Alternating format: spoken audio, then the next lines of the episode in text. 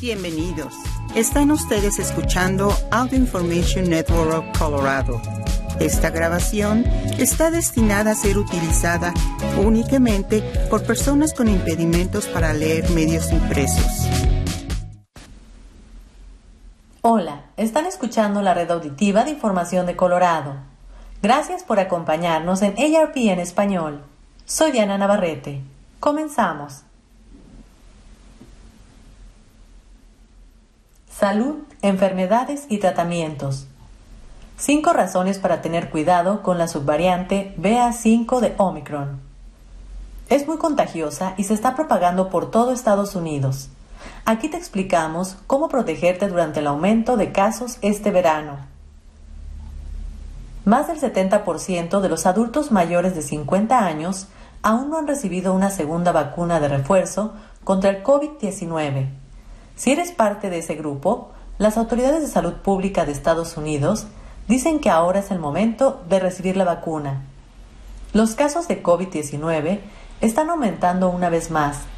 Las hospitalizaciones son el doble de lo que eran a principios de mayo y una versión altamente contagiosa de la variante Omicron, conocida como BA5, está detrás del aumento y es responsable de alrededor del 65% de las infecciones por coronavirus en Estados Unidos. Esos números podrían seguir aumentando, advierten los expertos, en gran medida debido a las capacidades de la BA5 para evadir la inmunidad. Esto es lo que necesitas saber sobre la BA5, además de los pasos que puedes tomar para mantenerte sano este verano. 1. La subvariante BA5 evade la inmunidad al máximo. Cuando los virus se replican, pueden mutar. Algunos se convierten en versiones menos amenazantes, mientras que otros pasan por cambios que los hacen más problemáticos. Es un proceso que hemos observado durante toda la pandemia con la aparición de alfa, delta y luego omicron. La BA5 es lo que se conoce como una subvariante de omicron, es como una rama en el árbol genealógico de omicron. Tiene varias mutaciones que la diferencian de otras variantes del virus, incluida su variante madre. Y estas mutaciones, muchas de las cuales se encuentran en la parte del virus que se adhiere a las células, hacen que sea más fácil para el virus evadir las defensas de primera línea que brinda la vacunación o una infección previa. Incluso aquellos que tuvieron COVID-19 este invierno o primavera son susceptibles a contagiarse de nuevo de esta subvariante, dicen los expertos. Así que es una subvariante que evade la inmunidad al máximo, dice Andy Pecos, virólogo de la Facultad de la Salud Pública Bloomberg de Johns Hopkins. 2. Es muy contagiosa. Además de sus habilidades para evadir la inmunidad, la BA5 también se transmite de persona a persona más fácilmente que otras subvariantes de la familia de Omicron incluida la variante Omicron original BA1, que llegó a finales del 2021 y causó el mayor aumento de infecciones hasta la fecha. Y esos virus se transmitían de forma mucho más eficaz que las variantes anteriores, señala Pecos. Así que ha alcanzado un pináculo en cuanto a no solo la transmisión, sino también la habilidad de evadir las respuestas inmunitarias presentes en la población. Y es por eso que estamos vigilando la situación detenidamente y haciendo un seguimiento del aumento de casos. 3. Los síntomas todavía envían algunos al hospital. No hay pruebas que sugieran que la BA5 es más letal que sus predecesoras, dijo la doctora Rochelle Walensky, directora de los Centros para el Control y la Prevención de Enfermedades, por sus siglas CDC, en una conferencia informativa del 12 de julio, aunque aún se están recopilando y revisando datos. Y los síntomas que causa la subvariante parecen ser similares a los de sus cepas hermanas. La fatiga, la secreción nasal, el dolor de garganta, la tos y la fiebre son todos síntomas comunes de la BA5. No estamos viendo tanto la pérdida del olfato, dice la doctora Abinash Birk profesora de Medicina y Enfermedades Infecciosas en Mayo Clinic. Para muchas personas, en su mayoría son síntomas similares a los del resfriado y la gripe, agrega, aunque algunas personas todavía se enferman de gravedad y necesitan ingresar al hospital. De hecho, alrededor de 5.775 personas en promedio son hospitalizadas por COVID-19 cada día, según datos de los CDC. Los índices de hospitalización de los adultos de 70 años o más son mucho más altos de los que las personas más jóvenes. 4. La mayoría de las personas en el país no tienen todas las vacunas recomendadas. Aún así, la eficacia de la vacuna contra la enfermedad grave y la muerte por COVID-19 sigue siendo alta para Omicron y sus otras subvariantes, y probablemente también para la BA4 y la BA5, dijo Walensky. Así que mantenerte al día con tus vacunas contra el COVID-19 brinda la mejor protección contra las consecuencias graves. Sin embargo, muchas personas en Estados Unidos no están al día. Menos de la mitad, aproximadamente el 48% de las personas que reúnen los requisitos para recibir la primera dosis de refuerzo han recibido una, y menos de un tercio, aproximadamente el 28%, de los adultos de 50 años o más que tienen un mayor riesgo de sufrir complicaciones por el COVID-19 han recibido su segundo refuerzo, según datos federales. Sabemos que la inmunidad disminuye con los coronavirus, ya sea inmunidad brindada por las infecciones naturales o la vacunación, dijo el doctor Anthony Fauci, experto principal en enfermedades infecciosas, durante la conferencia informativa del 12 de julio. Por eso, si te infectaste o te vacunaste y es hora de recibir tu refuerzo, deberías administrártelo en este momento. Los adultos mayores, en especial, tienen una respuesta inmunitaria menos robusta que los adultos más jóvenes, lo que hace que los refuerzos sean aún más importantes. Se trata de reforzar las defensas de quienes tienen un riesgo más alto de enfermar gravemente para que puedan enfrentarse a un problema potencialmente grave, dice Birk. Los datos muestran que al mes de abril, las personas de 50 años o más que recibieron una dosis de refuerzo tenían cuatro veces más probabilidades de morir a causa del COVID-19 que las personas que se administraron dos dosis de refuerzo. Y los adultos de 50 años o más que se habían vacunado y habían recibido dos dosis de refuerzo tenían 42 veces menos probabilidades de morir a causa del COVID-19 que las personas no vacunadas en el mismo grupo de edad. Si tienes más de 50 años, ese refuerzo adicional disminuye drásticamente el riesgo de que te hospitalicen, te internen en la unidad de cuidados intensivos y mueras, dijo el doctor Ashish Jha, coordinador de respuesta contra el COVID-19 desde la Casa Blanca. 5. Las reinfecciones conllevan riesgos. Las reinfecciones se están volviendo más comunes ahora que han pasado dos años del inicio de la pandemia. Y es probable que esto continúe a medida que las variantes capaces de evadir el sistema inmunitario, como la BA5, se propagan por el país. Pero las reinfecciones conllevan riesgos, advierten los expertos. Es posible que tus síntomas no sean tan graves si contraes COVID-19 por segunda o tercera vez, ya que tienes cierta inmunidad que va a evitar que la enfermedad progrese rápidamente y llegue a ese estado de enfermedad grave, dice Pecos. Sin embargo, investigaciones recientes demuestran que con cada infección, incluso una asintomática, aumenta el riesgo de sufrir complicaciones como ataques cardíacos, derrames cerebrales, diabetes y deterioro cognitivo a largo plazo. Otra preocupación, no sabemos cómo la reinfección va a afectar cosas como la COVID prolongada, dice Pecos, un término que se usa para describir los síntomas nuevos o que empeoran y que persisten mucho después de una infección inicial por coronavirus. Y por supuesto, si te vuelves a infectar, puedes transmitir el virus a otras personas y continuar los ciclos de transmisión, agrega. ¿Cómo protegerte de la ola de verano? 1. No demores tu refuerzo. La BA5 puede parecer muy amenazante, pero los expertos en salud dicen que tenemos las herramientas que necesitamos para protegernos de algunos de los peores resultados. Las vacunas encabezan la lista. Todas las personas de seis meses o más pueden recibir una serie primaria. Las personas de cinco años o más pueden recibir un primer refuerzo y los adultos de 50 años o más pueden recibir dos, al igual que las personas con ciertas enfermedades. Si recientemente tuviste COVID-19, no necesitas esperar meses, ni tampoco semanas, antes de vacunarte o recibir el refuerzo. Solo necesitas asegurarte de que haya concluido tu periodo de aislamiento antes de recibir la próxima vacuna, dicen los CDC. Para la mayoría de las personas, eso es alrededor de 10 días.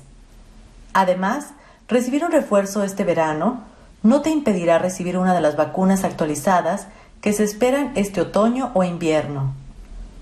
Tanto Pfizer como Moderna están trabajando en versiones más nuevas de sus vacunas contra la cepa original del coronavirus, así como la variante Omicron, incluida la BA5.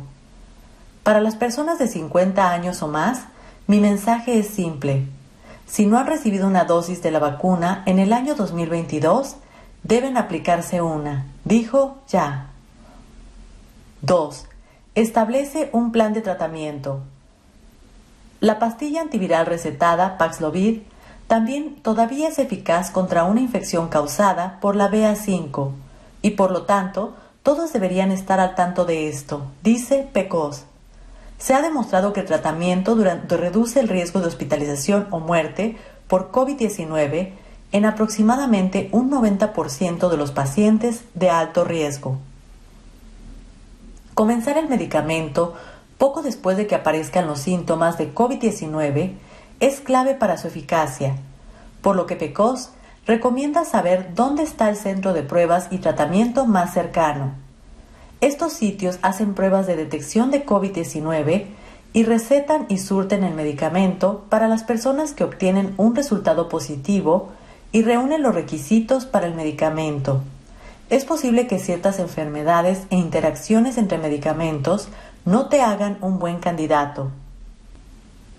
Tu médico de atención primaria también puede recetar Paxlovid, al igual que algunos farmacéuticos. Además de Paxlovid, se prevé que el tratamiento con anticuerpos monoclonales, Bettelobimab, funcione contra una infección causada por BA5, dijo Fauci. 3.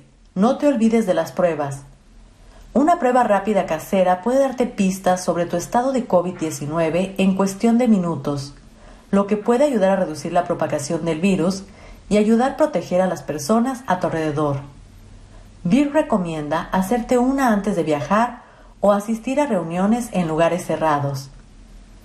Reducir la propagación de COVID-19 también ayuda a mantener a raya las nuevas variantes. Si un virus no se está replicando y propagando de manera robusta, le da menos posibilidades de mutar, lo que le da menos posibilidades de que se convierta en otra variante, dijo Fauci.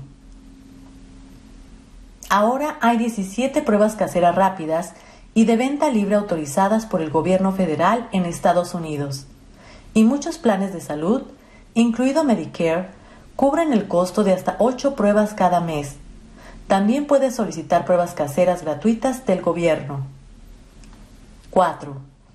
Usa mascarilla. Usar una mascarilla en espacios cerrados, incluso cuando otras personas a tu alrededor no llevan puesta una, puede ayudar a prevenir una infección de coronavirus, dicen los expertos. Solo asegúrate de elegir una de alta calidad como un respirador N95 o similar. Además, verifica que se ajuste correctamente. Asegúrate de que la mascarilla cubra completamente la nariz y la boca y de que no haya espacios en los bordes. Walensky señaló que aproximadamente un tercio de las personas en el país viven en comunidades donde los CDC recomiendan que deberían llevar mascarillas en espacios cerrados, según los niveles de transmisión local y otros factores. 5. Practica otras precauciones contra el coronavirus. No te olvides de las herramientas que utilizamos antes de que las vacunas, los tratamientos, las pruebas y las mascarillas N95 estuvieran ampliamente disponibles. Observa el distanciamiento social cuando estés cerca de otras personas y si es posible, opta por eventos al aire libre en lugar de eventos en lugares cerrados. Además, evita las multitudes en áreas mal ventiladas. Estamos volviendo a la normalidad, pero vamos a estar luchando contra este virus por un tiempo y tenemos que usar el arsenal que tenemos ahora con respecto a las intervenciones de salud pública, las vacunas y los antivirales para realmente minimizar los efectos negativos de esta infección, dice Pecos. Si hacemos las cosas que hemos aprendido en los últimos dos años, podemos superar los obstáculos que la madre naturaleza nos presente en las próximas cuatro, seis u ocho semanas, y también los que la madre naturaleza nos presente este otoño e invierno, dijo ya. Política, defensa de tus derechos. Un proyecto de ley permitiría la negociación de los precios de Medicare y limitaría los costos de bolsillo de los medicamentos. La ley también aseguraría el fondo fiduciario hasta el 2031. Millones de beneficiarios de Medicare podrían costear mejor sus medicamentos indispensables y se, reforzaría la solvencia del programa de seguro social para los adultos mayores y las personas con discapacidades como parte de una propuesta presupuestaria que se espera que el Senado de Estados Unidos considere en las próximas semanas. La ley propuesta autorizaría por primera vez a Medicare a negociar el precio de algunos medicamentos recetados de alto costo, a limitar los gastos de bolsillo de las personas inscritas en planes de medicamentos recetados de la parte D a dos mil dólares al año e impondría multas impositivas a los fabricantes de medicamentos que aumenten los precios de sus productos por encima de la tasa de inflación. El proyecto de ley también extendería la solvencia de Medicare hasta el 2031, tres años más que las estimaciones actuales para el Fondo Fiduciario del Seguro Hospitalario por sus siglas HI de la parte A del programa. Las reformas de los precios de los medicamentos recetados, incluidas en el proyecto de ley de reconciliación, son una gran victoria para los adultos mayores, dijo Nancy Limond, vicepresidenta ejecutiva y directora de activismo y compromiso de ARP al establecer un límite en lo que tendrán que pagar de su bolsillo por los medicamentos recetados y permitir que Medicare negocie precios más bajos para los medicamentos, esta ley les ahorrará dinero a los adultos mayores en la farmacia y los ayudará a llegar a fin de mes. También mejorará la salud financiera de Medicare, lo que ayudará a proteger estos importantes beneficios para los beneficiarios actuales y futuros. Los demócratas en el Senado planean votar sobre la medida mediante un procedimiento de reconciliación que permite a los legisladores aprobar un proyecto de ley con una simple votación por mayoría, un proceso acelerado que impide el uso de tácticas dilatorias. La Cámara de Representantes de Estados Unidos aprobó un proyecto de ley en el 2021 que contiene la mayoría de las disponibilidades de la propuesta del Senado. Según un análisis de la medida realizada por la Oficina de Presupuesto del Congreso, por sus siglas CBO, sin afiliación política, se estima que la propuesta del Senado le ahorraría al gobierno federal 288 mil millones en 10 años. La mayoría de los ahorros se producirían como resultado de las negociaciones sobre los precios de los medicamentos recetados y los reembolsos que animarían a las compañías farmacéuticas a mantener los aumentos en los precios por debajo de la tasa de inflación. Algunos de estos ahorros incluidos en el proyecto de ley se utilizarían para hacer posible el límite de dos mil dólares en los gastos de bolsillo de los beneficiarios de los planes de la parte D, entre otros cambios. Según un resumen publicado por los demócratas del Senado, estos son los elementos principales de las partes sobre Medicare del proyecto de ley. Cambios en la parte B. Por primera vez, se limitarán los gastos de bolsillo de los medicamentos recetados de la parte D. Para el 2025, los beneficiarios no tendrían que pagar más de dos mil dólares al año por la parte que les corresponda de los medicamentos de la parte D. A partir de enero del 2023, todas las vacunas serán gratuitas en Medicare. Las primas de la parte D no podrían aumentar más del 6% anual hasta al menos el 2029. El límite de ingresos para que los beneficiarios puedan recibir un subsidio para ayudar a pagar los gastos de bolsillo de la parte D se aumentarían del, del 135% del nivel federal de pobreza 18.347 dólares para una persona en el 2022. Al 150%, 20.385 dólares para una persona en el 2022. Negociación de los precios de los medicamentos. El secretario de Salud y Servicios Humanos estaría autorizado a comenzar a negociar los precios de 10 medicamentos recetados de alto costo en el 2023 y los precios negociados entrarían en vigor en el 2026. La cantidad de medicamentos cuyos precios se negociarían en nombre de Medicare aumentaría a 15 en el 2028 y a 20 en el 2029. Reembolso por inflación. A partir de octubre de este año, si el precio de un medicamento recetado de la parte D aumentara más que la tasa de inflación general, el fabricante del medicamento tendría que reembolsar a Medicare la cantidad del aumento que supere la tasa de inflación.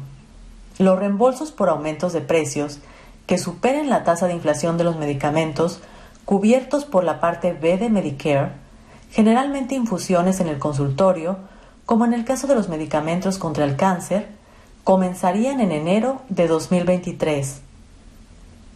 Solvencia de Medicare. Bajo la propuesta, las personas con altos ingresos, más de 400 mil dólares al año para individuos y 500 mil dólares al año para parejas, pagarían un impuesto ampliado sobre los ingresos netos de inversión que recaudaría suficiente dinero para retrasar hasta el 2031 el déficit del fondo fiduciario del seguro hospitalario de Medicare. El informe anual más reciente de los administradores de Medicare estimó que el fondo fiduciario del programa del seguro hospitalario podría comenzar a quedarse sin dinero en el 2028. Salud, vida sana. Ocho diferentes y deliciosos tipos de té helado para preparar este verano. De té verde al negro, prepáralos para obtener una buena dosis de antioxidantes. Tres breves razones para preparar té helado en casa en vez de comprarlo embotellado. Es más económico, es probable que agregues menos azúcar y es más saludable. Los tés embotellados contienen mucho menos polifenoles que el té recién preparado, según estudios. Y los polifenoles son beneficiosos. Estos antioxidantes protegen los tejidos del cuerpo contra los radicales libres, es decir, moléculas inestables que puedan aumentar el riesgo de enfermedades como la enfermedad coronaria y el cáncer. También hay una cuarta razón. Puedes elegir exactamente cuál té deseas. Le pedimos a la dietista certificada y nutricionista Janet Marsac su opinión sobre las variedades más comunes. 1. El té negro. El té negro contiene la mayor cantidad de cafeína de cualquier té, 47 miligramos en una taza, aproximadamente la mitad de la cantidad de un café, y es una fuente rica de teaflavinas que pueden ayudar a reducir el colesterol en la sangre. 2. El té verde. El té verde retiene más compuestos para combatir enfermedades que el té negro debido a su proceso de secado al aire que resulta en menos oxidación. El té verde también puede estimular el metabolismo y mejorar la sensibilidad a la insulina. Contiene 29 gramos de cafeína por taza. 3. El oolong. El oolong es un té chino tradicional con un sabor que puede variar desde ligero y afrutado hasta intenso y aromático. Tiene 38 miligramos de cafeína por taza y sus antioxidantes son similares a los del té negro y verde. 4.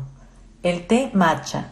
El té matcha se prepara con hojas enteras de, de té verde molidas en polvo fino y luego se mezcla con agua caliente. Tiene alrededor de tres veces más antioxidantes que el té verde y tiene más cafeína aproximadamente 70 miligramos por cada taza de té preparada con una cucharadita de polvo. Hemos llegado al final. Esta es la red auditiva de información de Colorado. Gracias por habernos acompañado en ARP en español. Me llamo Diana Navarrete. Por favor, continúen escuchando nuestra programación.